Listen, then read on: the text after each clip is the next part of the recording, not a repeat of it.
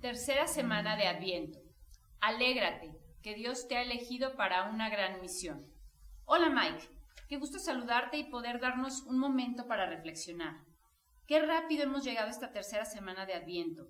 Nos da mucho gusto saludarte y esperando que vayas bien en este caminar, en esta preparación para vivir intensamente nuestra Navidad. Hola Rosy, de verdad es un gusto encontrarme contigo.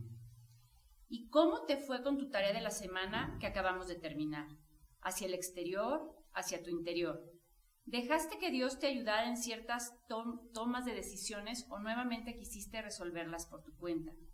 En ocasiones nos podemos sentir con muy poca fe, como si no lo mereciéramos, pero así lo dice el Señor en su palabra. Confía como si fueras una pequeña semilla de mostaza y si esto lo practicas todos los días en pequeños momentos, confiando en ti y en los demás, seguramente sin darte cuenta, vas a ver resultados muy grandes en ti. Recuerda que todo empieza con un primer paso. Atrévete a darlo. Seguro lo conseguirás. Acompáñanos en esta tercera semana. Tendremos grandes sorpresas para ti. Entre ellas, que es tiempo de que te alegres, es tiempo de sonreír, de ser feliz. ¡Vamos! Miraflores León, al aire. Ven con nosotros.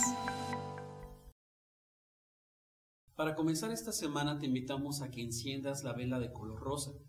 Recuerda que entre más luz haya en tu vida, más claridad tendrás en el camino y tendrás menos temores, habrán menos dudas y confiarás más en lo que te dicta tu corazón.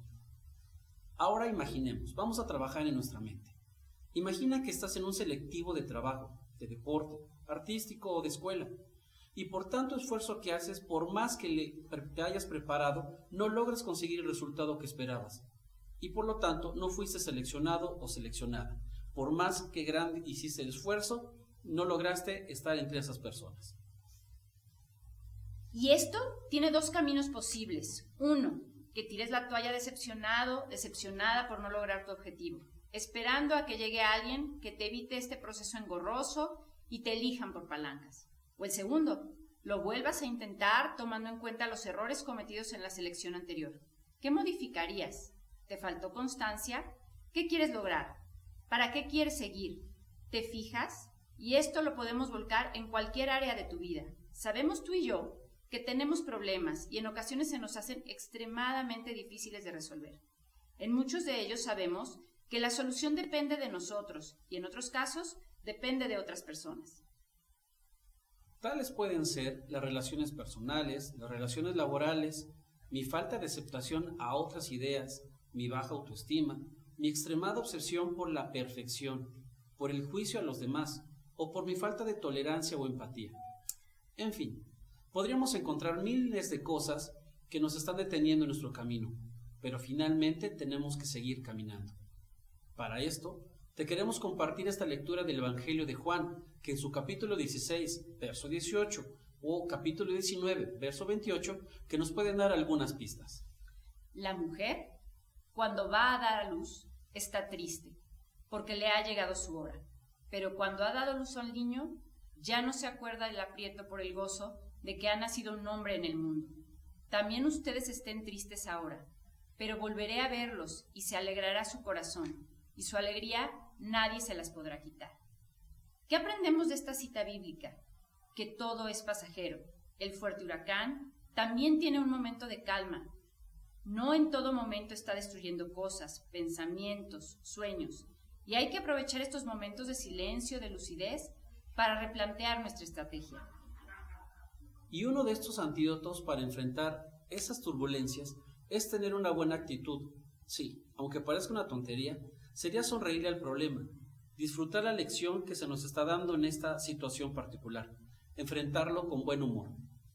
Pregúntate, ¿lo bueno lo puedo resolver? ¿Lo puedo resolver yo? Entonces, no escatimes, pon todo de tu parte. No escatimes en recursos, en actitud, en emoción. Finalmente, es mejor ir ligeros de equipaje que cargar un costal de broncas. Desde luego no todo va a salir como tú quieres, pero ve el lado positivo de las cosas. No te enfrasques en una postura siempre negativa o pesimista. Lo importante es resolver uno a uno los problemas que se te presentan, siempre dándole la importancia a lo importante. no a lo urgente. Algo que te queremos recordar es que has sido elegido por Dios para una gran misión. Reconoce los talentos que posees, las capacidades que tienes, la creatividad, el ingenio, los deseos de que las situaciones no sigan igual. Sabemos que vas a superar las diferentes pruebas que se te van presentando en tu vida. Inténtalo durante esta semana. Confía en ti, confía en Dios. Nos escucharemos la próxima semana. Sigue nuestro código QR para poder escanearlo, compartiéndolo e ir alimentando nuestro espíritu y el de muchos más en el día a día. Dios contigo.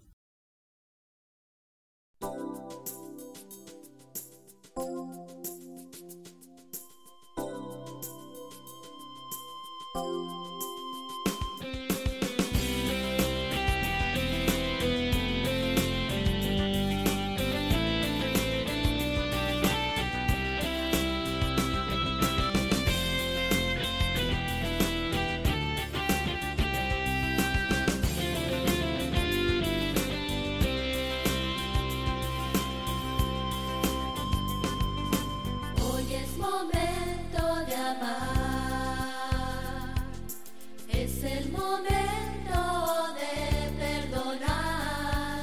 y de entregar el corazón sin importar a quién.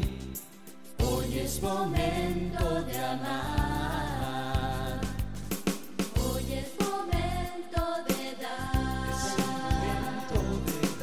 una sonrisa que pueda cambiar. La tristeza en alegría, la lágrima en amor. Hoy es momento de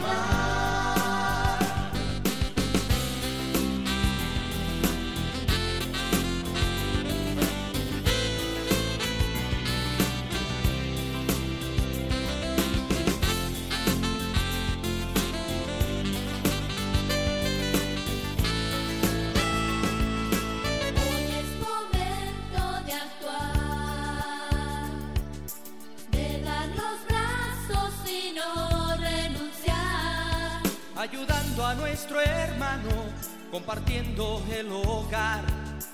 Hoy es momento de actuar.